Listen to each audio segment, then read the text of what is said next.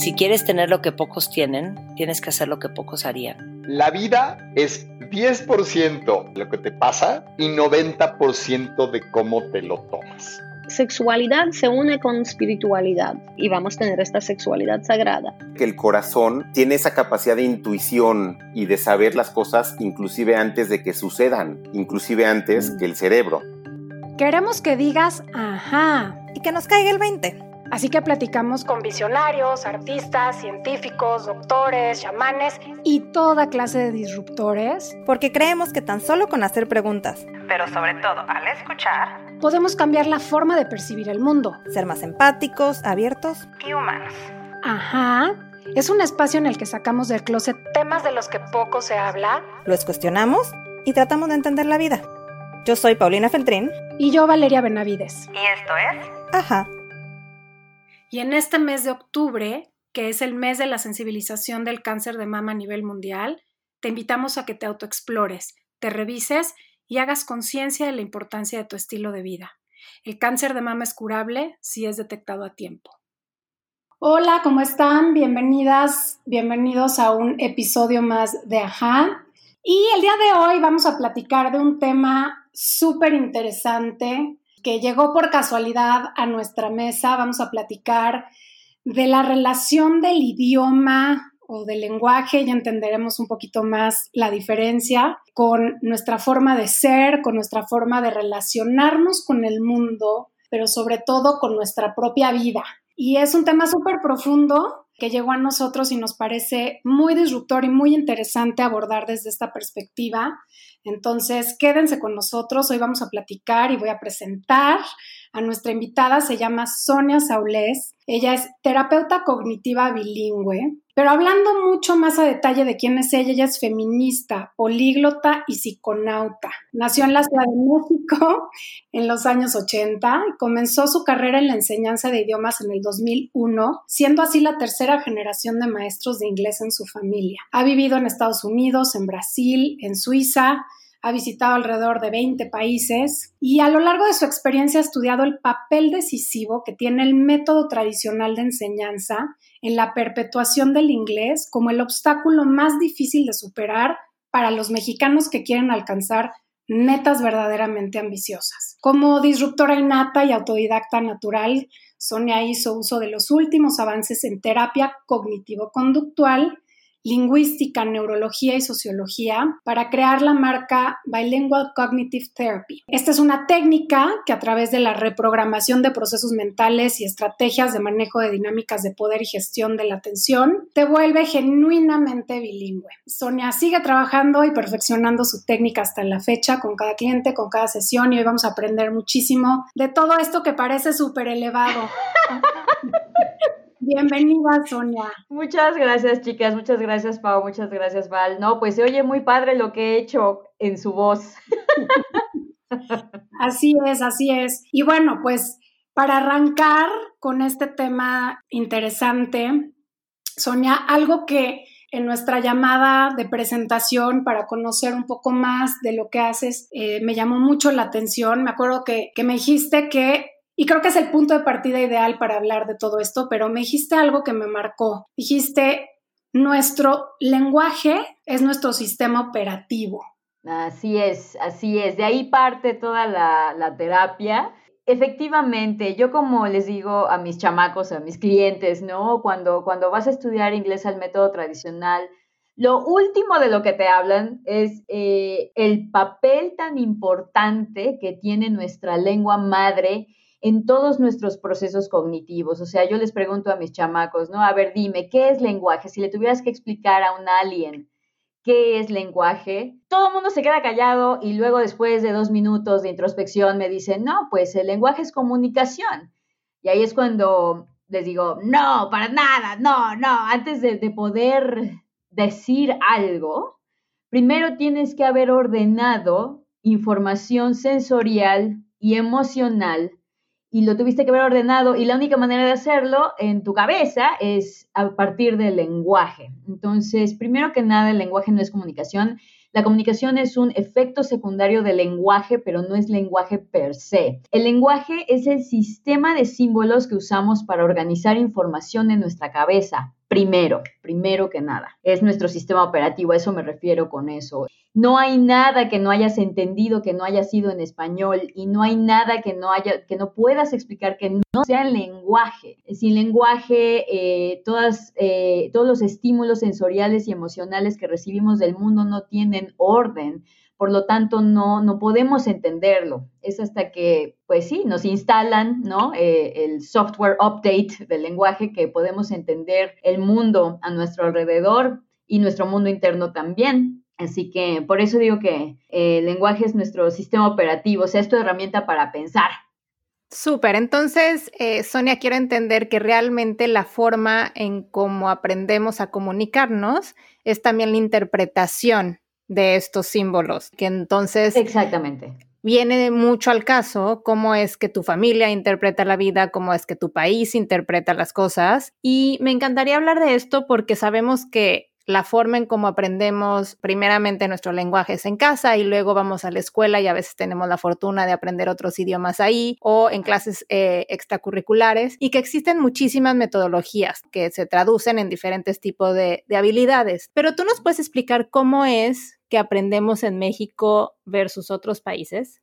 Pues mira, yo, yo estudié alemán en Suiza y déjame decirte que, eh, bueno, cuando digo método tradicional, yo entiendo que, que muchas cada una, cada escuela de idiomas tiene su propia metodología, ¿no? Porque así nos, nos lo venden.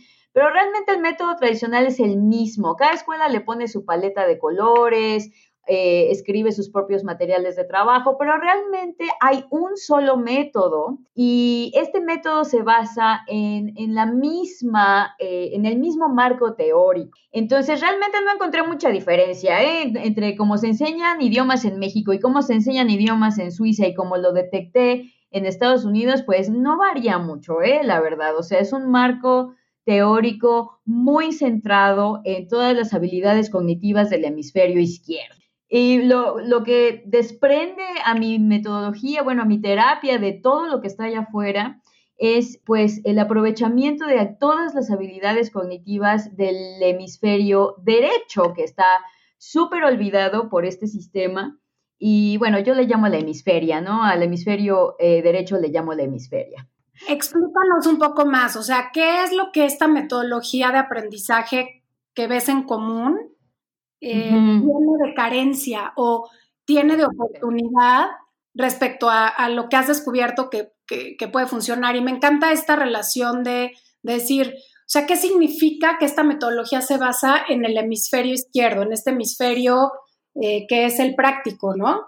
Eh, bueno, hay mucha mala información en Internet acerca de las diferencias, de las diferencias entre los dos hemisferios. Bueno, a esto se le llama lateralización cerebral y es, bueno, eh, como eh, los dos hemisferios se ocupan de las mismas tareas, pero a través de diferentes procesos. A muy, muy grandes rasgos, así súper burdo, el hemisferio izquierdo eh, lidia con el input del mundo exterior de manera lineal.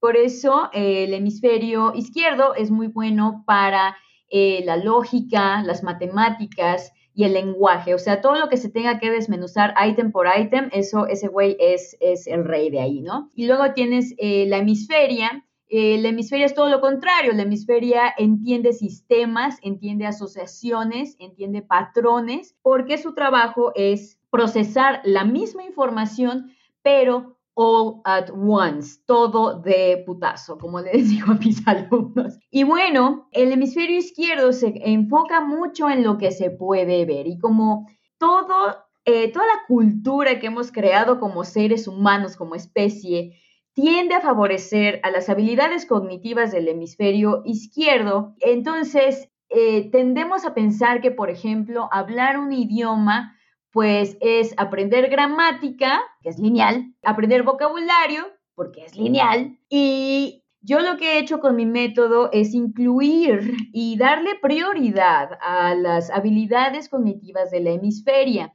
Cuando uso la hemisferia para explicarle a mis alumnos cuál es la diferencia entre I speak English, ¿no? Y I am bilingual. Esto indica un cambio súper profundo, no es de la boca para afuera. Para ser realmente bilingüe, para ser genuinamente bilingüe, tiene que haber un cambio de procesamiento de información profundo, cognitivo, mental. Y no hay manera de que una persona, sobre todo adulta, pueda volverse genuinamente bilingüe, o sea, pensar en su segundo idioma, si no hay un cambio cognitivo y si no estás tomando en cuenta y aprovechando las habilidades cognitivas, pues de los dos hemisferios. Digo, creo que es algo muy lógico, ¿no? O sea, si tienes un departamento, ¿no? Enorme pero nada más eh, te la pasas en la sala porque no quieres ensuciar la cocina y el baño y la recámara, pues no estás haciendo uso de todos tus recursos.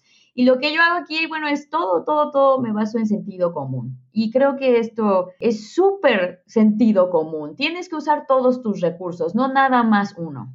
Sonia, por ejemplo, me imagino, escuchándote, algo de lo que a mí más me ha servido fue aprender más bien leer en, otro idioma, ¿no? En particular en el inglés. Y siento que de esta manera es un poquito lo que estás diciendo, porque cuando lees tienes que integrar tu imaginación, tienes que entrar en contexto. Hay un libro maravilloso que me ha parecido el ejercicio de lectura más interesante en otro idioma que se llama Cloud Atlas, que empieza en un inglés ah, de los años, me parece, los aborígenes de Australia, y va evolucionando un lenguaje hasta años mucho más adelante de nuestra época actual y luego regresa a ese 1800. Y yo recuerdo que empezaba a leer el libro y tenía que tomar el diccionario porque había palabras de un inglés antiguo que no reconocía, no estaban en mi léxico común del día de hoy, ¿no? De las películas y demás. Y conforme va avanzando el libro ya no fue necesario. Y fue hasta que lo terminé que me di cuenta que la construcción del lenguaje era totalmente diferente en cada una de las historias y me pareció fascinante y por eso es que lo recomiendo como un gran ejercicio de lenguaje precisamente. Entonces, este sería un buen ejemplo de cómo utilizamos el hemisferio eh, derecho y izquierdo para aprender otro idioma. Déjame decirte qué fue lo que pasó cuando estabas leyendo ese libro. Cuando te topas con palabras que no conoces, entonces aquí estás usando tu hemisferio izquierdo, por eso ibas al diccionario. Hasta que no me importó. y dije, ya lo voy a leer con como sea. A eso voy, a eso voy, a eso voy. O sea, cuando estás leyendo, de, acuerdo al método tradicional y a lo que todo el mundo te dice que pues el lenguaje son palabras, entonces no te queda de otra más que procesar esas palabras con el hemisferio izquierdo. Conforme fuiste avanzando y fuiste sintiéndote cómoda, y tranquila y familiar, como dijiste, ¿no? Empezaste a leer, me imagino que usaste tu imaginación, quiere decir que envolviste, involucraste a otros sentidos, como el visual, como el kinestésico, como el emocional. Eso es la hemisferia at work. Por eso tuviste un entendimiento más profundo, más genuino, más orgánico y más natural del texto, porque dejaste nada más, o sea, dejaste de usar solamente el hemisferio izquierdo para procesar palabras y te dedicaste a procesar conceptos, que son todas aquellas cosas que vienen detrás de las palabras. Recuerda que las palabras son solamente un símbolo, el símbolo que representa cosas, estímulos emocionales y sensoriales, y ese ya es el reino de la hemisferia. Por eso tuviste esa evolución que te pasó a ti de manera natural, pero no a todos les pasa.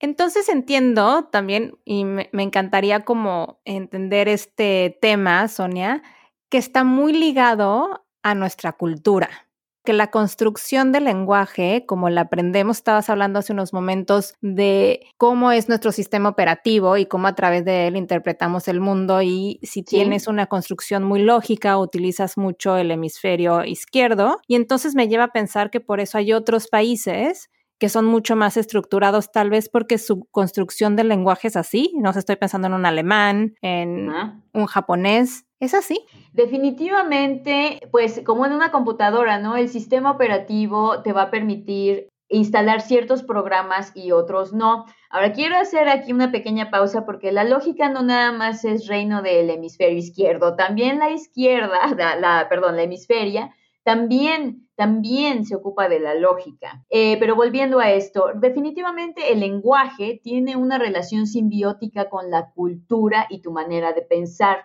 No es a one-way street. O sea, estas dos, la cultura y el lenguaje, se van nutriendo each other. Perdón, yo soy una bilingüe, soy, I'm a cross bilingual, entonces hablo inglés y luego hablo español, no por mamona, sino porque así tengo eh, almacenado los dos idiomas, están hechos ahí una mezcolanza. Pero efectivamente, el lenguaje lo que hace es alimentar a la cultura y la cultura a su vez alimenta el lenguaje. Tú no puedes pensar en conceptos que tu idioma no tiene símbolos para estos conceptos. Es simplemente imposible. Definitivamente el lenguaje va a limitar tu poder de procesamiento sí, tu poder de procesamiento de información. Entonces, efectivamente, tienes un lenguaje súper abstracto como el latín, tienes palabras eh, súper abstractas como república, como democracia, ¿no? Y todas estas palabras útiles, of course, eh, pues son muy abstractas y cada quien, cuando estás lidiando con conceptos muy abstractos, ahí es cuando entra tu hemisferio izquierdo a, participar en el procesamiento de, eh, de la información. Pero, por ejemplo, el inglés es mitad latín y mitad germánico, y esto no cualquiera lo sabe. Entonces, para nosotros estas son buenas noticias porque quiere decir que pues ya 50% del inglés ya lo tienes en la bolsa, porque pues el español viene del latín y el latín es tu casa y estás acostumbrada a lidiar con la información eh, de manera eh, abstracta, o sea, a través del hemisferio izquierdo. Pero también el inglés eh, tiene la otra cara de la moneda que es lo germánico. El germánico, que bueno, es de la familia germánica de idiomas, ¿no? O sea, el alemán, el, holandés, etcétera, tiende a ser más concreto. De hecho, no tiende a ser, es más concreto, es más concreto. Y entonces, cuando estás lidiando con palabras más concretas, es más fácil procesar la misma información, pero a través de imágenes, sensaciones, emociones. Y esto permite pues una, una colaboración más smooth entre la hemisferia y el hemisferio definitivamente es, para mí es básico poder transmitir esta información a mis, a mis clientes para que tengan un, procesamiento del lenguaje más holístico y más, eh, más completo. A ver, yo quiero, quiero entender algo. Sí. Hablaste sobre el origen de, de los idiomas, ¿no? Como estas dos raíces originales que crean el lenguaje. El inglés, sí en el caso del inglés, ¿no? Y en el caso del español, por ejemplo, o en el caso del alemán versus el español. Ajá. Y por lo que entiendo, la manera en la que nos relacionamos con una solución de un problema o la interpretación de algo tiene que ver con el cómo aprendimos nuestro propio lenguaje, ¿es correcto? Exactamente, exactamente, exactamente. O sea, yo que les digo a los chamacos, ¿no? Eh, las reglas, una vez que entendemos que tu lengua madre es tu sistema operativo, entonces es muy fácil inferir que las reglas lingüísticas que rigen a tu lengua madre van a moldear tu manera de pensar. Esto es súper básico y esto es el mensaje para todos. Las reglas lingüísticas que rigen a tu lengua madre van a moldear tu manera de pensar. Efectivamente, el latín, al ser una lengua súper, súper compleja, eh, nos obliga a todas las personas que tenemos que aprender un idioma del latín, un idioma romance, a aprendernos palabras enteras. Por ejemplo, como lo hice contigo, el ejercicio que hice contigo, Val, de increíble, ¿no? O sea, tú has ido toda la vida diciendo increíble y usando increíble sin ningún problema, como una nativa del español. Pero con, el, con la ayuda del pizarrón, que ahorita no puedo, te demostré que en verdad increíble no es, una, no es una unidad de significado. Adentro de la palabra increíble existen tres morfemas o legos, como, como yo les llamo, son, los legos son unidades más pequeñas de significado.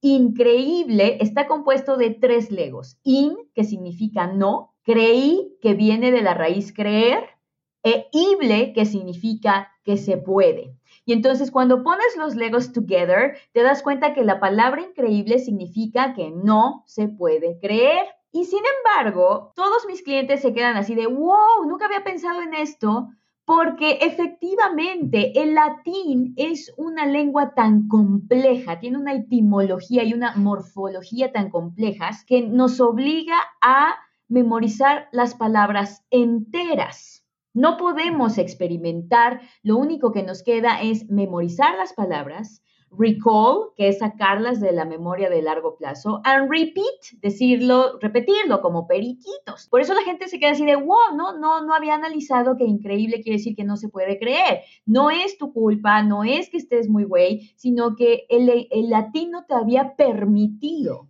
pensar en estas cosas. Otro ejemplo que me gusta mucho es, es cuando les cuento mi anécdota, ¿no? De que yo me acuerdo mucho que a los cuatro años le dije a mi abuelo, ay, tata, qué estupidad. Y me ha vuelto, no, es estupidez. Y volvemos a lo mismo. Me imagino que mi lógica en ese momento de niña, experimentando libremente con el lenguaje, pues pensé que si feliz, felicidad y oscuro, oscuridad, pues entonces muy seguramente era estúpido, estupidad, ¿no? Y mi abuelito me dice, no, niña, es estupidez. Y yo estoy segura que todos, todos, todos tenemos una historia similar.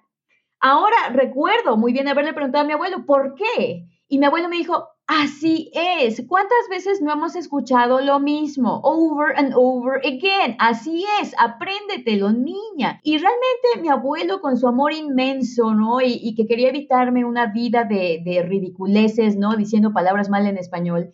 Pues realmente lo que me estaba pidiendo mi abuelo era que, que cancelara mi pensamiento crítico. A la hora de decirme, mira niña, es nada más estupidez, punto, lo que me está haciendo mi abuelo a los cuatro años, debido al español, a las reglas lingüísticas que rigen al español, mi abuelo me estaba pidiendo que pues apagara mi pensamiento crítico. Años después me voy a Zúrich a vivir y es cuando empiezo a aprender alemán y me doy cuenta que el alemán es otra familia de palabras y tiene otra morfología y tiene otra etimología y me doy cuenta que en el alemán efectivamente las palabras están hechas de legos, pero estos legos no cambian. Entonces, como te decía, Val, ese día, ¿no? Tienes unbelievable, unbelievable, que eh, tiene los mismos legos, el mismo orden y los mismos significados, ¿no? Un quiere decir no, believe, pues eso ya lo sabemos todos, believe se queda igual y able significa que se puede. Entonces, unbelievable es algo que no se puede believe. Pero aquí está el kicker. En español tenemos modificaciones impredecibles, como la que les dije de increí, creí, ¿no? Mi, mi, raíz era creer, pero por razones desconocidas para todos nosotros se volvió creí. No es estupidez, es estupidez. Por razones desconocidas para nosotros, pues yo tengo que apagar mi pensamiento crítico y en español tengo que memorizar las palabras como chorizos indivisibles. En alemán, en los, idiomas germánicos es totalmente lo contrario. Como believe se quedó igual, esto me da a mí la libertad de poder experimentar con los legos sin pedirle permiso a mi tata, sin ir al diccionario y voy a estar bien, porque no hubo estas modificaciones impredecibles. Entonces, si unbelievable quiere decir que no se puede believe, entonces, Val, como dices, incomestible. Y para saber cómo se dice eso en inglés, tienes que analizar. Incomestible quiere decir que no se puede, ¿qué? Eat. Exacto, entonces incomestible sería Uneatable. Exactly. Y ahorita invito a todos tus escuchas a que se vayan a Google, le pongan ahí uneatable para ver si esta palabra que se armó la val de la nada existe y pues va a estar ahí, porque es un idioma analítico. En los idiomas latinos se les llama fusional, porque como cuando fundes dos pedazos de metal pierden su forma original, eh, pues no te queda de otra, ¿no? Todas estas modificaciones impredecibles nos obligan, nos subyugan a la memorización. Y pues eh, vuelvo a decirlo, el lenguaje eh, tiene una relación simbiótica con la cultura. Entonces, si tu lengua madre te pide a cada palabra que aprendes desde que naces que suspendas tu pensamiento crítico, pues eso te pasa a ti, imagínate lo que le hace a tu espíritu, ¿no? Ahora multiplícalo por miles y miles de millones de personas que crean esta cultura. Entonces, por eso, como le decía Val, yo no sé nada de ustedes, yo no sé nada de ustedes ni de tus escuchas, pero les puedo apostar que si estudiaron en México, Memorize, Recall y Repeat fue la estrategia para enseñarte biología, historia, matemáticas, español y, por supuesto, Estas son las habilidades cognitivas que nos permite el español.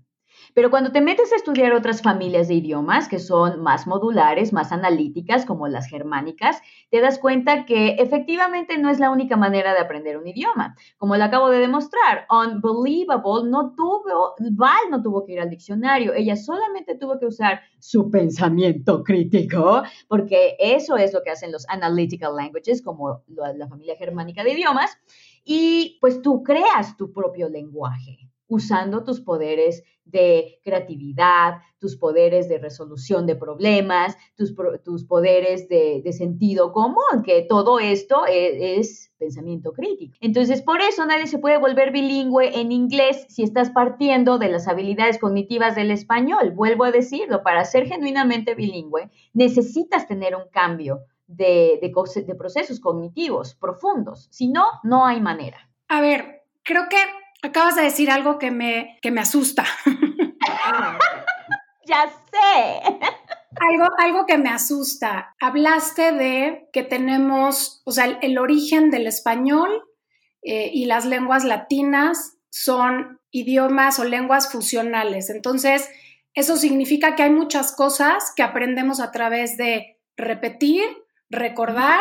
Memorizar, recordar, y repetir.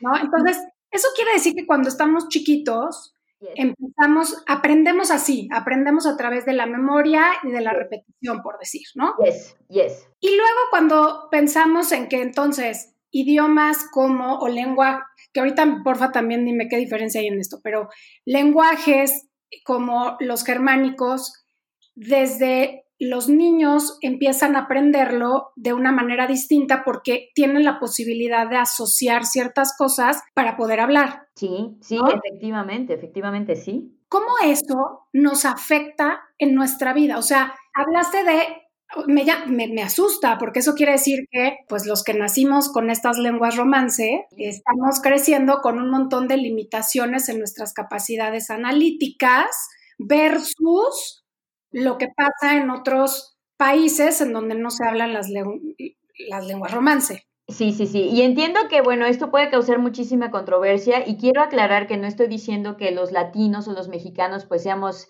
naturalmente idiotas porque nos tocó un sistema operativo limitado, no para nada. Tenemos astronautas mexicanos, tenemos ingenieros mexicanos que eh, tienen un uso experto de sus habilidades cognitivas mayores, que son todas estas de sentido común, creatividad, resolución de problemas, lógica, eh, la gran diferencia, Val, es que cuando se trata, es que imagínate, o sea, piénsalo, si tienes una Val de dos años que está aprendiendo español desde niña, y cada palabra, imagínate, cada palabra que Val tiene que aprender en español requiere la suspensión de pensamiento crítico. Lo que estoy diciendo aquí es que, pues sí, al principio tenemos que suspender nuestro pensamiento crítico para poder adquirir el español. Y si tienes mucha suerte en la escuela, te toca un maestro que desarrolla tus habilidades cognitivas mayores. Y entonces ahí es cuando te vuelves ingeniero, cuando te vuelves eh, súper chingón en, todas las áreas de ciencias. La diferencia es que el alemán, en, un universo paralelo donde Val nació en Estados Unidos o nació en Alemania, pues Val está desarrollando sus habilidades cognitivas mayores desde que empieza a hablar. Por supuesto que no, no, no, no es imposible para nosotros, los que tenemos eh, el latín instalado como sistema operativo, no es imposible desarrollarlo, pero sí nos va a costar más trabajo, definitivamente. Yo estoy muy centralizada en, la, cultura occidental.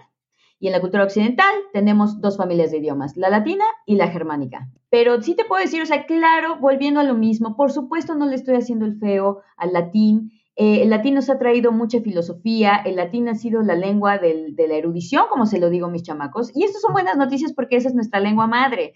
Y yo digo, los mexicanos estamos en un lugar extraordinariamente privilegiado porque ya tenemos el bla, bla, bla, ya tenemos la belleza, ya tenemos la filosofía. Es mi teoría que aprender inglés con mi método te da acceso y desarrolla tus habilidades cognitivas mayores para poderle entrar a la otra cosa que nos hace falta, que es sentido común, pensamiento crítico, pensamiento analítico. El mexicano, vuelvo a decirlo, estamos en un lugar muy privilegiado porque ya tenemos la belleza, ya tenemos la filosofía, ya tenemos la abstracción. Ahora nos toca, para poder entrar al escenario internacional como ciudadanos del mundo, nos hace falta procesar información con nuestra hemisferia a través de los idiomas analíticos. No nos va a hacer daño y no vamos a perder nuestra identidad. Al contrario, la va a enriquecer.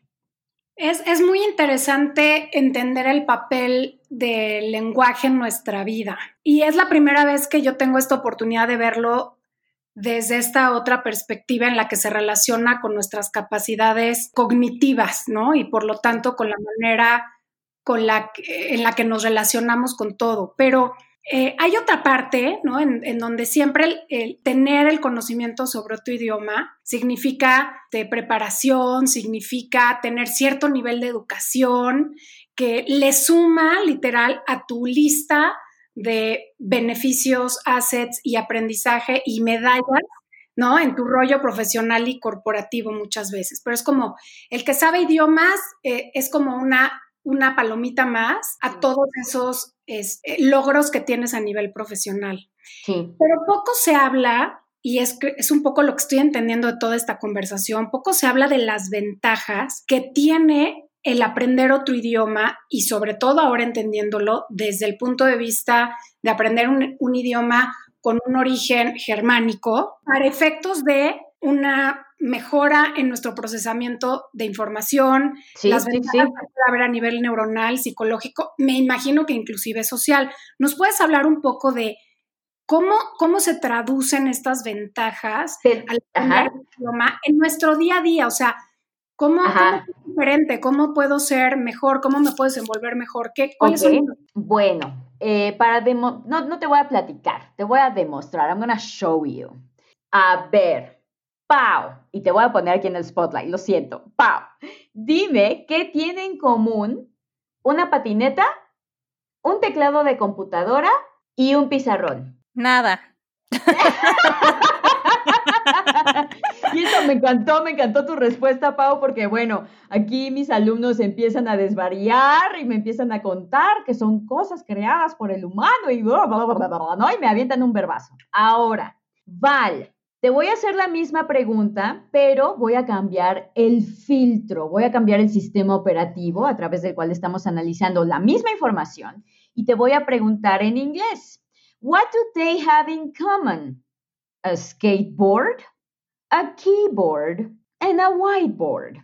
They're boards. They're boards, exactamente. Ahora, Exactamente, aquí, y aquí es cuando entra el rollo, o sea, me dicen mis alumnos, ay, pues sí, así en inglés, pues sí, teacher, y digo, exactamente, güey, exactamente. La patineta no dejó de, no, no cambió. El teclado no dejó de ser un teclado. Eh, el pizarrón siguió siendo un pizarrón. ¿Qué fue lo que pasó entonces? Porque al hacer la pregunta en español, Pau me dijo, nada. Y luego Val, cuando la hago en inglés, hasta hacer la pregunta en sí es idiotic. La, pregunta se contesta a sí misma.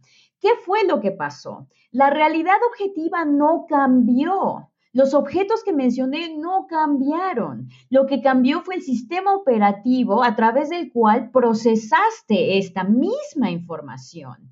En otras palabras, cambiamos el filtro que usamos para detectar la realidad. Y efectivamente, no es que eh, skateboard, keyboard y whiteboard contengan el Lego board. No, esto va más allá. Es que board es cualquier objeto que sea rectangular. Entonces, aquí está mi respuesta. ¿Cómo afecta tener dos sistemas operativos en un mismo cerebro? Puta, yo creo que te hace más inteligente. Claro, he escuchado muchas veces en el marco teórico tradicional que pues ser bilingüe no te hace necesariamente más inteligente, dijo un profesor de universidad monolingüe que habla inglés, ¿no? Eh, yo creo que sí te hace más inteligente, o sea, eh, cuando eres monolingüe, pues nada más tienes un sistema operativo, tienes un filtro, un filtro de procesamiento para la misma realidad. Y otra persona que es bilingüe o políglota puede ver la misma realidad objetiva, la misma realidad objetiva, pero al cambiar los filtros o los sistemas operativos para procesar la misma información que estamos viendo todo, diferentes aspectos de la misma realidad objetiva se iluminan. Y al ver diferentes aspectos que el resto de los demás, pues sí te da un edge sí te da una ventaja cognitiva por encima de los demás. Y pues esto te puede ayudar a tu creatividad, vuelvo a lo mismo, te puede ayudar a tu resolución de problemas, te ayuda con tus eh, habilidades cognitivas mayores. Y si problem solving no es inteligencia, entonces yo no sé qué es inteligencia. Claro que te hace más inteligente. Esto me lleva a pensar, Sonia, que más allá de estas conexiones neurológicas que haces al tener otros sistemas operativos como migrar de uno a otro, también depende de dónde pasas más tiempo, ¿no? Eh, me refiero a qué pasa con estas personas que se van a estudiar al extranjero o cuántos expats que están viviendo en México. Donde pases más tiempo también puede modificar tu personalidad. Es decir, si me voy a vivir a Alemania y estoy todo el tiempo escuchando en alemán, puede que también modifique mi forma de ser, ¿correcto? Pues volvemos a lo mismo, eh, el lenguaje tiene una relación simbiótica con la cultura, es ponernos a, a, discutir, ¿no? ¿Qué es primero, el huevo o la gallina? No sabemos, la verdad es que no sabemos, es un espectro, es una relación simbiótica orgánica.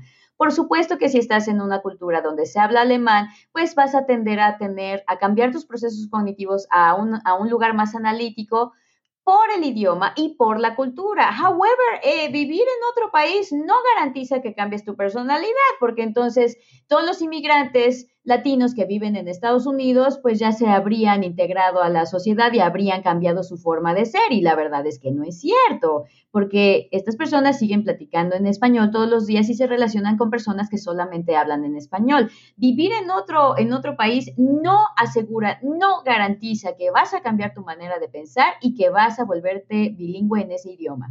Por lo mismo, podemos inferir que también puedes vivir en México y volverte bilingüe en inglés en México. Y a ver, pero, eh, ¿por qué nos cuesta tanto trabajo a los habla hispanos aprender este idioma? Justo por esta manera en la que aprendemos a hablar en, español. Son, muchas cosas. Eh, efectivamente, por ejemplo, mi terapia involucra el aspecto cognitivo, que bueno, ya hablé ad nauseam de este rollo, ¿no? De, de, los cambios cognitivos que se requiere para aprender otro idioma. Pero también, también, por ejemplo, en México, todos sabemos que tu nivel de inglés está directamente, es directamente proporcional con tu poder adquisitivo. Si tú vienes de una familia que es eh, de clase media alta, muy probablemente tuviste contacto con el inglés desde que eras chamaco.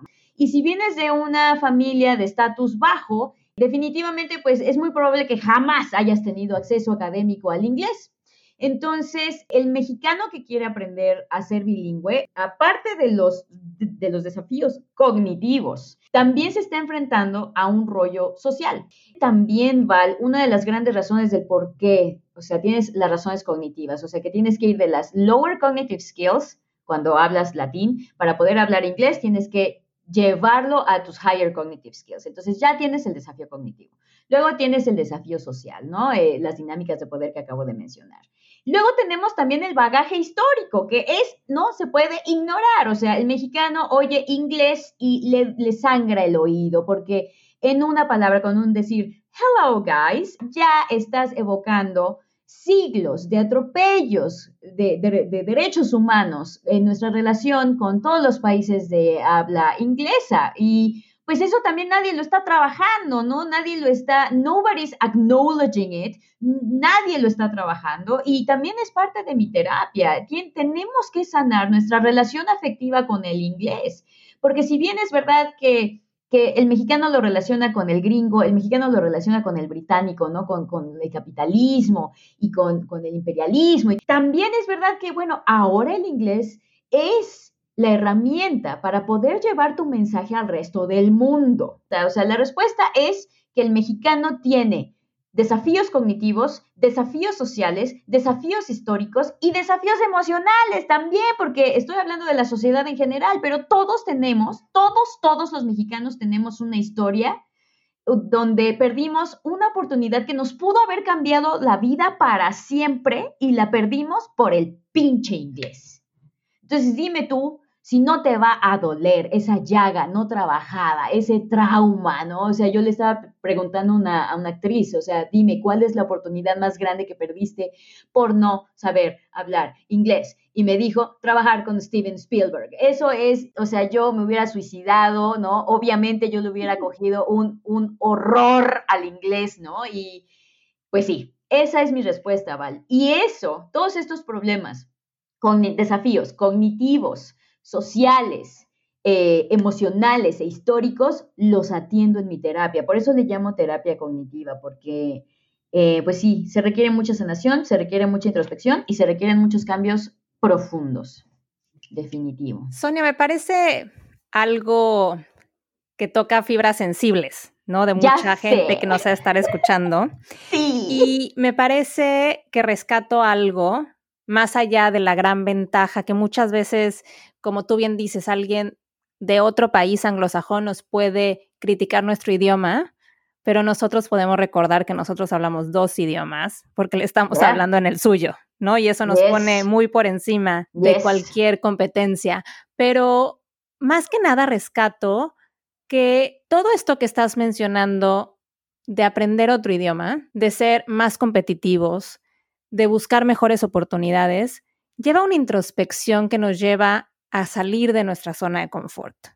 Que la única manera de aprender algo nuevo es arriesgarnos. Que la única manera de ponernos en la mesa con alguien o buscar una oportunidad es intentarlo, sabiendo que puede salir bien, puede salir mal, pero que solo saliendo de esa zona de confort podemos saber cuáles eran nuestras capacidades. Y salir de zona de confort de ser mejor persona, ¿no? Es cuestionarnos, es indagar y es justamente lo que tratamos de hacer en Aha Moments para que la gente se, se cuestione y piense que a lo mejor hay algo que nos gustaría hacer o hay algo que nos está limitando y que a veces lo ponemos afuera cuando lo llevamos dentro.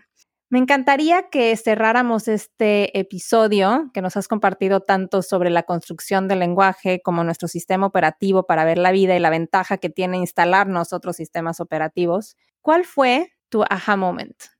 He tenido muchísimos, fíjate que estaba platicando con Val y he tenido muchísimos. Me acuerdo mucho en una sesión, estaba con, una, con una alumna mía, Gaby, besos. Eh, Gaby es ingeniera en sistemas y estábamos platicando sobre los tiempos gramaticales, ¿no? Los pinches tiempos gramaticales que todo mundo detesta, ¿no? Y te los te los enseña el método tradicional así de memorízatelo, ¿no? Como les digo, o sea, todo es memorízatelo, memorízatelo, así es, no preguntes. Y obviamente Gaby se estaba frustrando porque, porque pues ella es analítica, o sea, ella necesita entender por qué. Y creo que esto es algo que tenemos en común sus escuchas y ustedes y yo, ¿no? Los disruptores queremos entender por qué, llegar al meollo del asunto. Y entonces vi su frustración porque pues obviamente Gaby no era la primera vez que estudiaba inglés, o sea, Gaby había estudiado toda la pinche vida en todas las escuelas, con todos los métodos, apps, viajes, cursos, maestros privados, todo. Y cuando llegó a mí, entonces nos toca abrir el tema de, los tiempos gramaticales y pues sí se le sale la lagrimita, se le sale la lagrimita, ¿no? De tantas décadas de frustración acumuladas. Y lo que hice fue pensar, piensa como ingeniera, a ver, Piensa como ingeniera, ¿cómo le explicarías a un ingeniero cómo funcionan los tiempos gramaticales? Y en ese aha moment, todo se empezó a acomodar. Como que en ese aha moment me di cuenta del papel tan importante que, tiene la empatía en esta sagrada profesión que es la docencia primero que nada es ponerte en los zapatos de la persona a la que le estás enseñando. Yo sé que muchos lo saben intelectualmente, pero ese día lo sentí. Me puse en los zapatos de Gaby, me quité mi casco de Sonia y me puse el casco de ingeniera y me puse esos décadas de frustración encima y me puse todo ese sentimiento y me puse el traje de Gaby. Y solamente así pude desarrollar un algoritmo para los tiempos gramaticales. Y eso sucedió en 20 minutos. Y eso sucedió con la ayuda de Gaby. Y lo que quiero decir es que, pues sí, ese aha moment de todos los que tengo, de todos los que tengo, ese fue el más práctico, ese fue el más emotivo y ese fue el más revolucionario porque me enseñó muchísimas cosas. Un episodio más donde ahora conocimos las ventajas de aprender un segundo idioma, cómo es que el lenguaje es nuestro sistema operativo y las habilidades que podemos desarrollar, no solo dentro del lenguaje, sino para ser más empáticos, conocernos mejor y también conocer a otras personas y otras culturas. Si te gustó este episodio, si sientes que alguien le puede servir, compártelo y recuerda que estamos en nuestras redes sociales. Así es, nos puedes encontrar en Facebook y en Instagram como arroba aja.mx y nos vemos el próximo martes. Yo soy Valeria Benavides. Yo soy Paulina Feltrín y esto es Ajá.